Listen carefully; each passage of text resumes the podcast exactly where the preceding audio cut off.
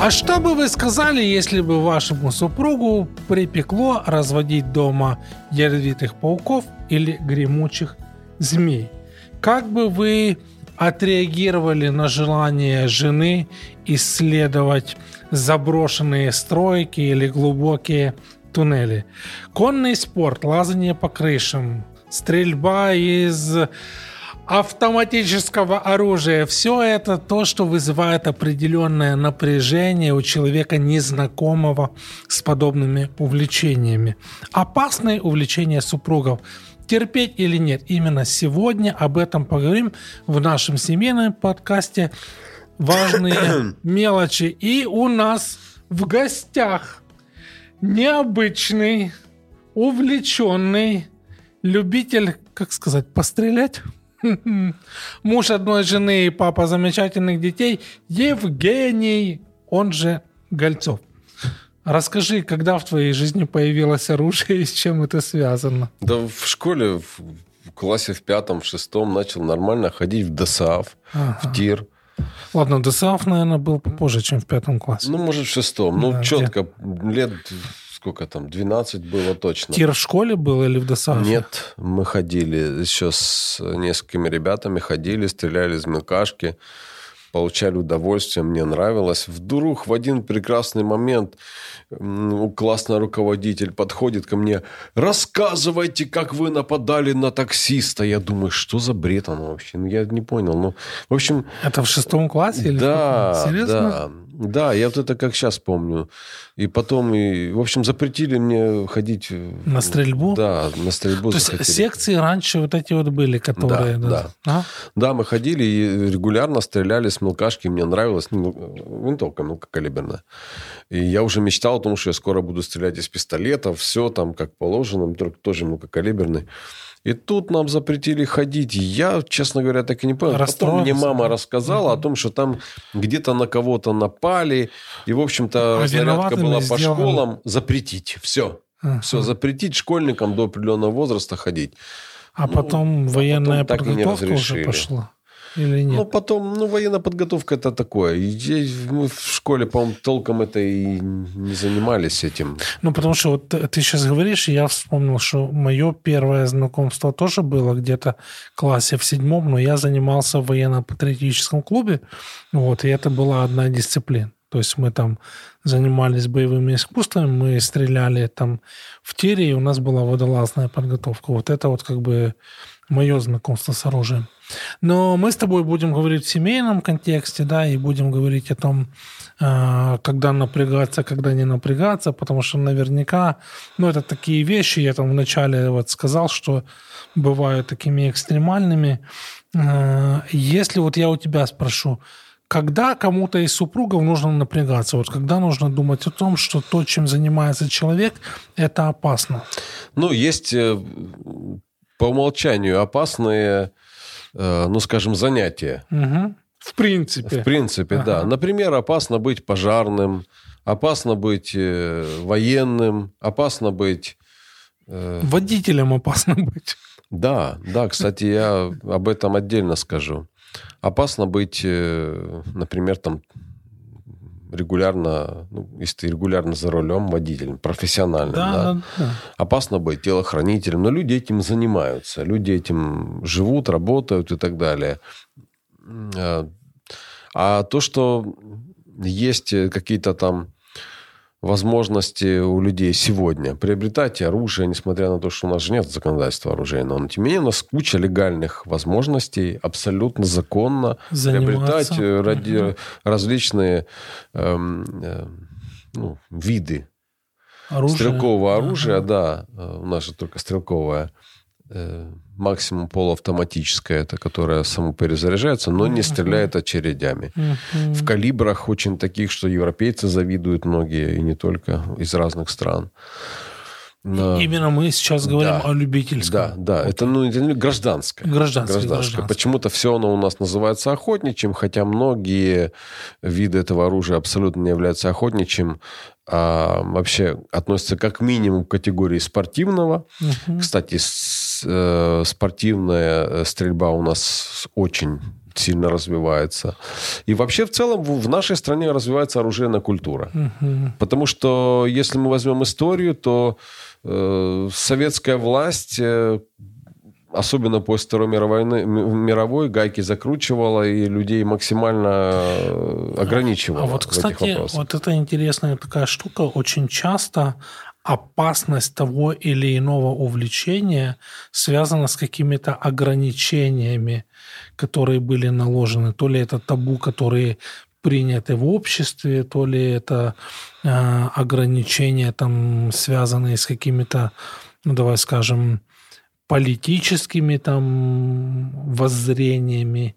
Ну вот я не знаю, э, оружие и, условно говоря, подводная охота – это заведомо опасные вещи или нет? Э, я вырос э, в семье, в которой подводный спорт или современное слово дайвинг были совершенно нормальными вещами. То есть это обычные Я, вещи. Были. По-моему, с 10 лет уже осваивал эти все дисциплины и стрелял из подводного ружья, и у меня было удостоверение пловца-подводника, и я погружался на 40 метров. Это опасно, угу. если не уметь этого делать. Угу. Можно было травмировать свое здоровье серьезно подорвать. Но под руководством опытных инструкторов, в том числе моего отца, я спокойно все это делал. То есть если к тому или иному увлечению, я все-таки к увлечениям хочу вернуться, а, подойти правильно и мудро, как, собственно, к любому а, я не знаю, виду спорта, потому что все можно назвать травматичным, опасным, небезопасным. Можно сломать ногу на футбольном поле, можно свернуть шею на хоккейном поле. Ну, там, про лыжи я вообще молчу. Ну, про хоккей вообще отдельный разговор. Там можно и клюшкой по зубам получить. А, есть ли разница, я вот тебе написал, между увлечением и одержимостью? Потому что иногда, а особенно то, что касается оружия, вот э, всегда это, ну, давай, всегда неправильное слово – нередко а, увлечение одного супруга может стать таким триггером для другого. Ну, в чем триггером? Ну, типа категоричность э, или бывает такое. Я что... могу а, на своих примерах только давай, давай, рассказывать да, ну, давай, о том, конечно. что когда я приобрел там... Очередное. Ну, скажем, второе, да, например, там свое оружие, то у меня дома был очень Серьезный разговор? Серьезный разговор, причем такой, знаешь, меня поставили перед выбором либо я, либо ружье. Ну, в смысле, это вот тот, кто ставил перед выбором, так и говорил, либо я, либо ружье. Зная то, что ты остаешься женатым, я продолжаю восхищаться твоей да. женой. Да. Света, привет. Дело в том, что есть вещи, которые могут пугать и должны пугать. Меня, например, стали пугать водители – Угу. После того, как я пошел учиться в автошколу. То есть, когда а. я стал понимать, кто сидит за рулем, я стал аккуратно переходить дорогу. Так, хорошо. Поэтому... Я, люблю, я люблю пешеходов, которые аккуратно переходят дорогу. А, поэтому есть, я понимаю, что есть вещи, которые могут пугать. Лично меня в каком-то там ну, в юношеском возрасте очень пугал электроинструмент. Я не умел с ним обращаться. Но потом я ювелирно сверлил стекла в автомобиле. Это была моя работа. Серьезно? Да, борами для э, стоматологов, для зубов. Борами, зубными борами. Э, то есть весь вопрос в том, как ты умеешь обращаться с чем-либо. Точно так же и автомобиль. Я, кстати, хорошо uh-huh. обращаюсь с автомобилем. Уверенно и аккуратно. Так, молодец. Вопрос, Вернемся к оружию. Вопрос об оружии постепенно, постепенно э, я понял, что я должен уметь обращаться с оружием. Это был уже где-то год 15 2015 uh-huh. Так, подожди, между школой... Ничего не было вообще. Вообще ну, никакого армия. оружия. А хотя Я служил там... в специальном подразделении, в котором за Это... мной числился автомат, ага. но за 10 лет службы, ага. я его в руках даже ни разу не держал. Понятно. Это как в том анекдоте, говорит, а есть у них такие звери, говорит, стройбан называется, им в руки даже оружие не дают. Моей да? задачей было участвовать в правительственных мероприятиях в качестве музыканта, выступать там, где надо, и представлять интересы Украины. Все. Mm-hmm. Вот это был mm-hmm. мой профессиональный обов'язок. И ты, и ты его с честью выполнил. С честью справлялся. У меня в этом вопросе не было нареканий. Вопрос к оружию меня ну, заставил вернуться где-то 15 год. Это уже mm-hmm. после э, агрессии, после э, того, как началась война, после аннексии Крыма. Mm-hmm. И то где-то постепенно я начал понимать, что я должен уметь обращаться с оружием. Ну, то есть это было твое сознательное желание? Я постепенно к этому, реш... постепенно okay. к этому приходил. Okay. Конечно, я вначале начал, ну, в начале с... Этого времени, в начале да, этого времени. Э, Все началось с каких-то обзоров mm-hmm. в YouTube. Mm-hmm. Я стал интересоваться тем, тем, тем. Потом какие-то доступные вещи начал пробовать, смотреть, э, искать, приобрести. Все законные, доступные абсолютно. А потом я захотел иметь возможность ходить тир и стрелять. Угу. Ну и у нас есть для этого такие возможности. Ну, не всегда. То есть... Э, как оказывается, для того, чтобы ходить в тир, тоже нужны какие-то свои, либо в тир вступать, либо, в общем, э, либо им быть владельцем э, какого-то вида оружия. В общем, ну, учитывая то, что я имею возможность, э, согласно законодательству, законодательству кое-что приобретать, я себе кое-что приобрел и стал ходить в тир. Мне это понравилось. Mm-hmm. Вот. Потом э, я решил себе приобрести что-то более серьезное, э, уже такое, тоже осознанно. Я думал, я варился, размышлял, взвешивал. И я это приобрел. Это уже мое второе было оружие. Это такой 12-й калибр, тактический, который можно, ну, можно двигатель машины, например, там вывести из строя и так далее. Слушай, но, но тебя не тянуло на охоту. То есть ты хотел научиться обращаться с оружием, но на охоту... Ты знаешь, мне почему-то я думал, что я смогу ходить на охоту, но сейчас, эм, чем больше я владею и дольше, и больше, большим mm. количеством э, арсеналом, оружия, арсеналом, да. да я все больше и больше понимаю, что я не хочу ходить на охоту. Угу, я так э, в шутку, в шутку говорю, что к животным я отношусь лучше, чем к людям. Так. Но в каждой шутке мы знаем продолжение. Они мне ничего не сделали. Ага. Они, они не ведут себя подло. Ага. Они... Э... Но люди тоже не все ведут себя подло, хотя случается. Ну, в общем, в, в общем, по отношению к животным для, для себя я сделал такое, э, ну вот, для меня это черта, я не хочу ее переступать. Okay. Okay. Я не хочу просто ради какого-то удовольствия лишать кого-то жизни. У меня есть вот эта моя жизненная философия. Я хочу, чтобы эти животные жили. У них, возможно, свои там семьи. То есть я это объясняю абсолютно Да спокойно. ты отец философ. Возможно, возможно. Но я тренируюсь э, тире. В тире, да. Я тренируюсь на стрельбище. У нас для этого очень много возможностей. Uh-huh. Даже принимаю участие по возможности в каких-то соревнованиях. Uh-huh. И я это делаю для того, чтобы уметь обращаться с оружием. То есть это твоя основная мотивация научиться обращаться первое. Второе это... Второе это иметь необходимый арсенал на случай необходимости. Но я тебе скажу честно, Эм, я молюсь о том, чтобы этой необходимости не было. Mm-hmm. Mm-hmm. Потому что я не знаю, как я смогу себя вести. И я не буду кричать и бить себя в грудь. Да я там вот Никогда, такой. Я не да. знаю, как mm-hmm. я себя поведу. Вот я и не дай бог, чтобы мне пришлось это делать. А, я у тебя поэтому хотел спросить, насколько важно вот мировоззрение человека вот в этом а, вопросе и как быть вот ну, давай в браке спрошу, воинствующему такому защитнику и отъявленному пацифисту? Э, ну, во-первых, я бы не сказал, что моя жена это отъявленный пацифист, потому что а когда я... я приобретал там там следующее э, оружие. Не будем это она, она даже меня в этом поддержала. Ага. Вот. Но э, но это был процесс. В вашем случае это Да, это, это, тоже, это тоже не делалось все там за одну неделю. Это тоже я размышлял об этом, этом, я думал, я старался, э, в общем-то, я понимал, у меня была мотивация.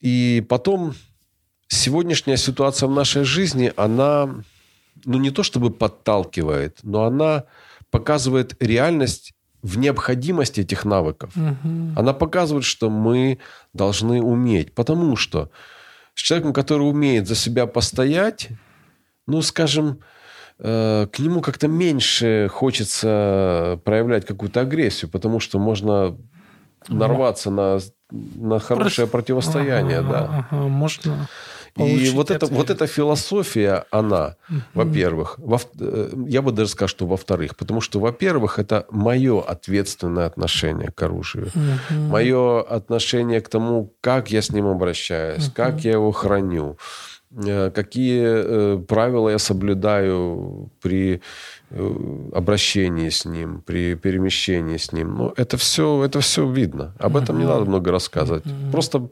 Просто можно узнать э, у моей жены, почему она в чем-то поменяла свое отношение. Да потому что она видит, как я к этому отношусь.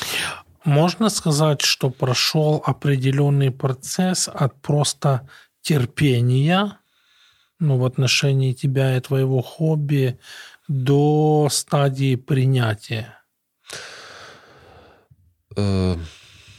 Э, я, я не знаю, или, принимает или, ли она сейчас Или это насчет все. принятия еще вот преждевременно. Я, да, не знаю, насколько это можно назвать принятием. Но, например, моя дочь не просто меня в этом поддерживает, она соучастница в этих ага. вопросах. Ей это нравится. Соучастница в, в смысле она разделяет твое да, увлечение? Да, у нее есть э, свое, свое оружие, ага. да, и она и со мной вместе и без меня даже уже принимают участие в каких-то там и соревнованиях. Ей это нравится. Это определенно, ну, скажем, это такой же навык, как уметь водить автомобиль, uh-huh. как уметь хорошо готовить. Uh-huh. То есть ты должен уметь обращаться с оружием. Ты либо умеешь, либо не умеешь. Ну, я сразу сделаю тебе рекламу для тех, кто не знает Евгения. Он готовит тоже хорошо. Вот, поэтому... Ну, давно в семье говорят, что я давно не готовил, но больше умею готовить. Это хорошо, это хорошо.